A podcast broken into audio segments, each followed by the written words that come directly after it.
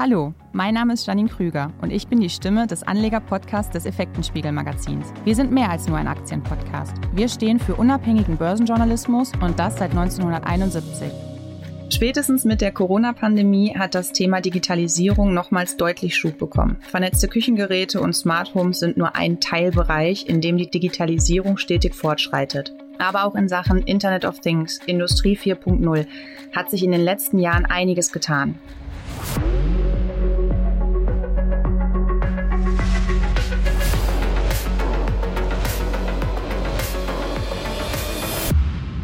Zu den führenden Anbietern in diesem Bereich zählt Contron. Ich freue mich heute mit Herrn Billig, seines Zeichens Finanzvorstand bei Contron, einen Experten auf diesem Gebiet in unserem Podcast begrüßen zu dürfen.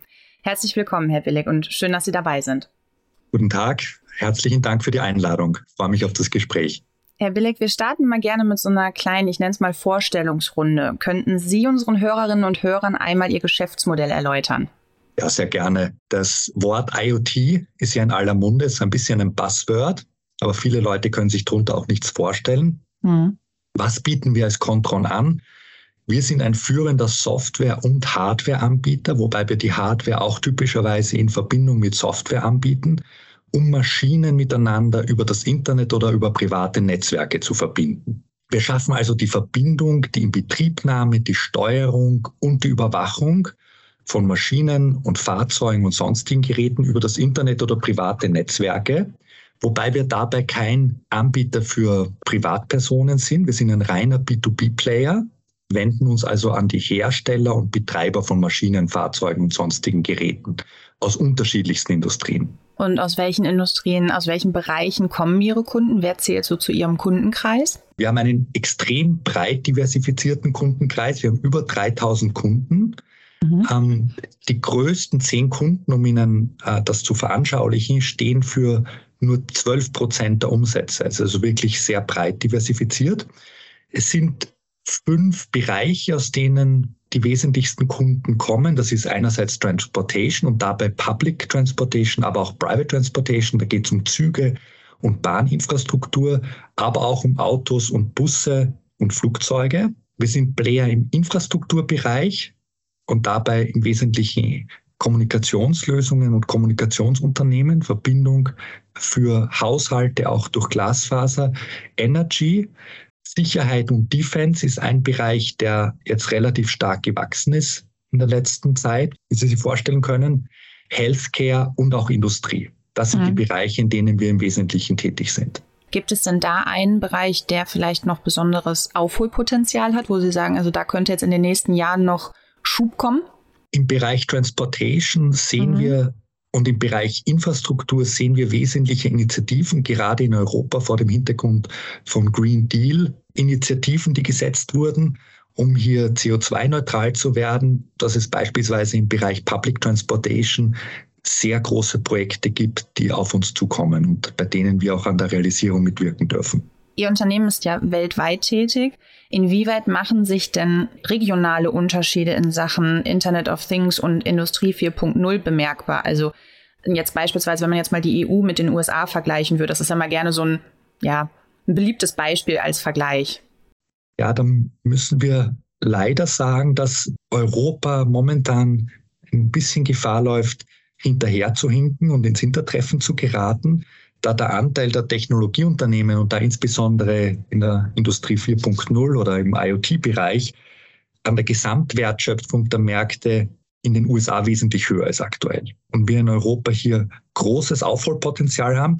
Das liegt aus meiner persönlichen Sicht nicht an mangelnden Förderungen und auch nicht an den Initiativen. Da gibt es sehr große Initiativen und äh, auch entsprechende Förderungen für Technologie. Es liegt ein bisschen am regulatorischen Umfeld und auch am Kapitalmarkt und am Kapitalmarktumfeld, das in den USA momentan etwas äh, ja deutlich größer ist als in Europa und mhm. ähm, wo wir in Europa sicherlich erhebliches Aufholpotenzial aktuell haben. Gibt es denn auch innerhalb Europas Unterschiede, wo Sie sagen, okay, da gibt es Märkte, die noch besonderes Aufholpotenzial haben?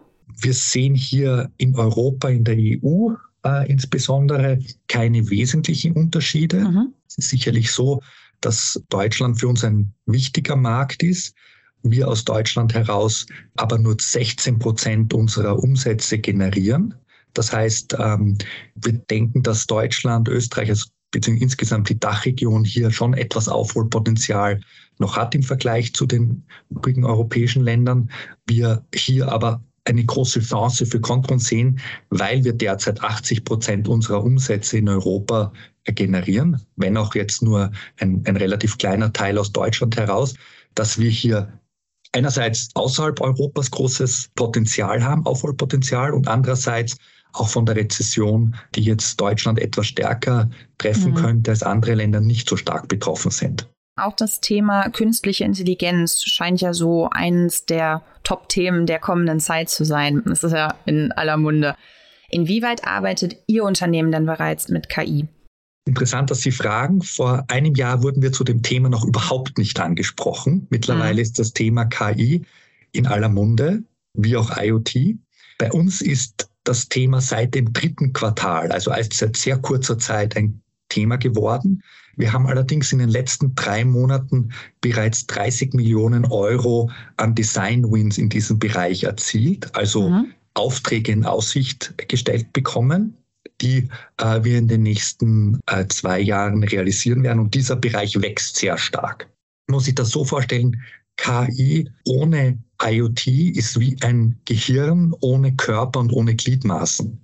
Also die Umsetzung von KI ist in vielen Bereichen nur über IoT-Lösungen möglich. Es mag sein, dass das nicht Contron sein wird am Ende des Tages, aber man benötigt hier IoT-Lösungen. Ähm, man sieht das Wachstum im IoT-Bereich momentan, das äh, auch durch KI beflügelt wird, sehr hoch ist.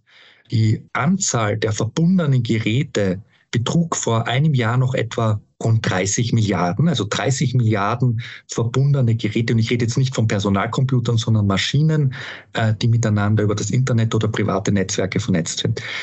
Diese Anzahl wird sich bis 2025 nach derzeitiger Prognose voraussichtlich verdoppeln auf über 60 Milliarden Devices. Mhm. Wir sehen auch im Bereich des Umsatzvolumens ein erhebliches Wachstum.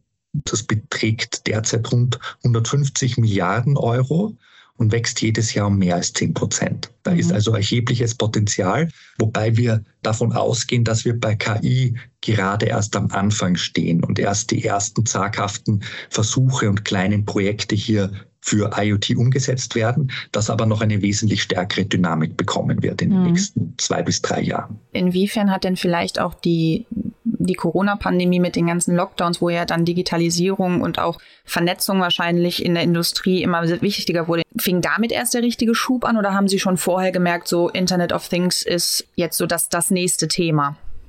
Boncon ist seit 20 Jahren im Bereich IoT tätig. Das waren aber noch ganz andere Voraussetzungen. Bis vor letzten Jahr hatte Contron auch einen wesentlichen Anteil im Bereich IT-Services. Und der Bereich künstliche Intelligenz wird IoT noch einem, als wesentlicher Katalysator weitertreiben. Die Corona-Pandemie hatte sicher hier auch einen Effekt der stärkeren Vernetzung und der stärkeren Awareness von Maschinenkonnektivität, weil wir gesehen haben, dass wir auch als Menschen äh, teilweise nur mehr remote miteinander arbeiten und verbunden sind. Die Corona-Pandemie hat aber auf IoT keinen wesentlichen Beschleunigungseffekt ausgeübt. Das okay. war eine Entwicklung, die sich schon in den Jahren davor angekündigt hatte. Persönlich gehe davon aus, dass das Thema KI hier allerdings zu einem wesentlichen Schub in den mhm. nächsten zwei Jahren führen wird. Mhm. Inwiefern machen sich denn in Sachen KI hier wiederum Unterschiede zwischen den USA und Europa bemerkbar, gerade so in Sachen Investitionen und Datenschutz? Jetzt hatten Sie es ja gerade auch schon angesprochen. Man hat ja immer so das Gefühl, in den USA ist es ein bisschen, ich sage jetzt mal in Anführungsstrichen, leichter. Ja, die USA haben ein aktuell besseres Investitionsklima und auch mhm. wesentlich äh, stärkere Initiativen und Unternehmen im KI-Bereich. Da hat Europa zweifelsohne erhebliches Aufholpotenzial und Aufholbedarf. Wir haben in Europa ein wesentlich stärkeres Augenmerk auf Datenschutz. Das kann man positiv, das kann man auch negativ sehen. Wir, haben, wir sind es positiv, weil wir vor dem Hintergrund der Datenschutzanforderungen ein Hochsicherheitsbetriebssystem zur Verbindung von Maschinen entwickelt haben, das gerade im Bereich kritische Infrastruktur zur Anwendung gelangen kann. Bei kritischer Infrastruktur ist man in vielen Bereichen sensibel was Anbieter aus beispielsweise China betrifft.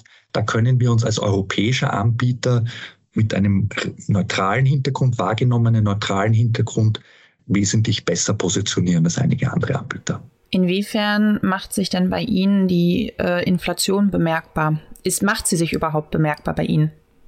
Wir bekommen die Inflation zu spüren, einerseits bei den Kosten für Chips. Diese Kosten konnten wir bisher allerdings großteils an die Kunden weitergeben. Wir spüren die Inflation äh, auch bei den Arbeitnehmern, wo ein gewisser inflationärer Druck vorhanden ist, den wir allerdings bisher sehr gut im Griff bekommen konnten. Kommen wir jetzt mal so ein bisschen auf die Finanzen zu sprechen.